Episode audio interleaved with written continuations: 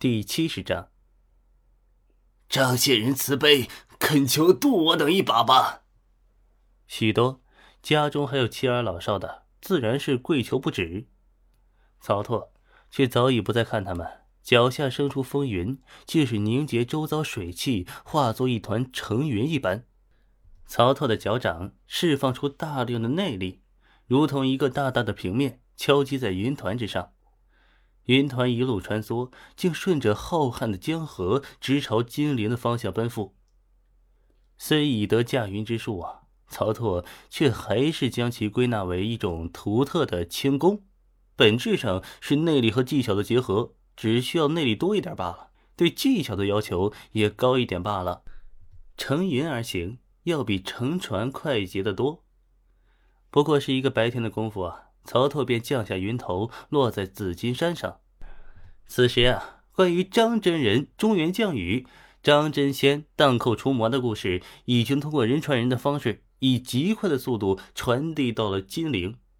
可别忘了，这个时代虽然交通不便利吧，但是电话被发明了呀，且小范围内应用起来，消息的传递要走得比人快多了。因为消息传递的快。故而，在紫金山上已经满是等着曹拓回归的人群。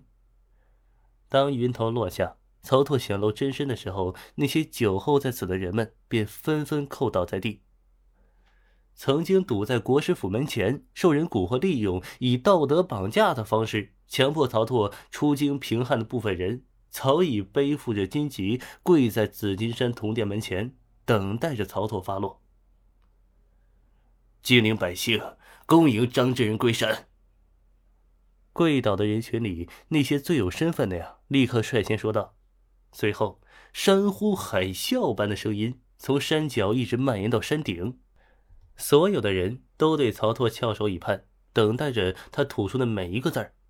当然，其中也夹杂着一些不太适宜的声音，比如从武当山着急赶来的道士便大声道。真人，武当山的道殿大阁再建，就要成型了，还请真人回归主持事宜。只是这样的声音呀，夹杂在狂热的人群里，显得是那样单薄无力。真仙林凡果然有大法力、大神通，谁又舍得往外推呢？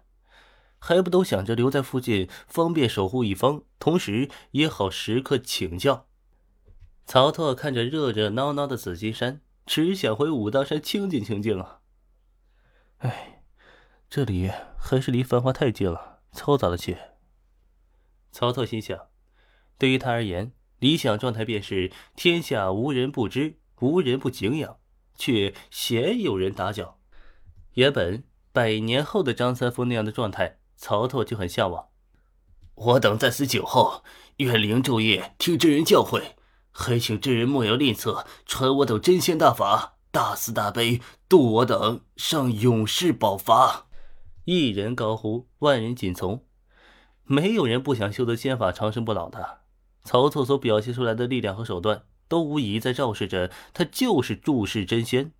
当然，真正的真仙不仅仅是曹操这点手段可比的。曹操，也就是在低武世界里的高武人类罢了。普通人哪里见过这个呢？铁了心就认为曹操哎就是仙人离凡。哎，你们若是想听怎么长生久世，怎么永享天福，贫道这里真没有这个法子呀。若只是想强身健体、延年益寿，倒是愿意教你们一些。曹操望着山上山下大量攒动的人头，还是开口说道：“无论如何，这是一个还不错的宣传机会啊！人群哪管曹操怎么说呢？张口说不是就不是啦。他们觉得就是所谓的强身健体、延年益寿的法子。”一定就是修仙的入门法门，只有过关，才能真正的拜在张真人的门下，跟着一起修仙。广大的群众目光如炬，曹操也不挑时间，更不挑地点，直接一步跨坐在铜殿屋顶，盘腿坐在那金灿灿的貔貅头上，声音如雷，传遍整个山路。要修贫道之武者，首先要明白贫道对武道的见解。天下之人习武。大多自浑浑噩噩时，有些江湖中人便是漂泊数十载，依旧在门外，不曾推门而入。今朝我既传武道，便要定下一个章程，给这天下的武学分个层次类别。随着曹操的声音传播，那些原本嘈杂的声音渐渐跟着安静下来。只是还不等曹操将话说明白啊，一个带着嘲讽的声音从山脚传来：“好大的口气呀！我隔着几百里就闻见有人放屁，原来是个小牛鼻子在吹牛啊！好臭，好臭，果真好臭，臭不可闻，臭气熏天，比老寡妇三十年没洗的袜子还臭呢！”声音由远及近。原本还在山脚啊，说到这句的时候，便已经近在曹操眼前。来人面色红润，皮肤啊嫩滑如婴儿，却有着半黑半白的头发与胡子的老头，身着一身灰色麻衣，腰间挂着几个蛐蛐罐子，眼神竟散发出清澈的恶意。嗨，曹拓呢，很明显猜出来人的身份，却还是先来了一发鉴定术。周伯通。体九十，力八十二，内力九十五，技能全真武学化境、空明拳化境、左右互搏化境、九阴真经化境、玉女素心剑法化境，根骨八十一，悟性八十二。备注：赤子之心，能如婴儿，人性本恶，其善为也。